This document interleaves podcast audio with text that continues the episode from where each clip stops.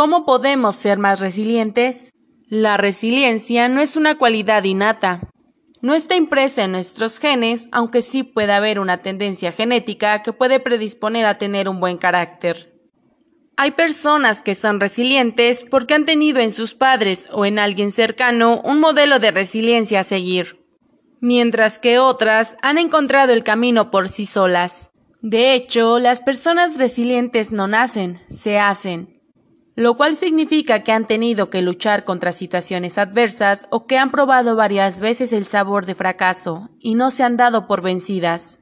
Es importante tener claro que no son las situaciones en sí mismas las que definen las emociones, sino la valoración personal que hacemos de cada situación. Algunos atributos personales favorecen la resiliencia, por ejemplo, la autoestima, la capacidad para resolver problemas o la competencia social. También la favorecen los apoyos familiares y sociales con los que contamos. Un hombre que no se alimenta de sus sueños envejece pronto. William Shakespeare.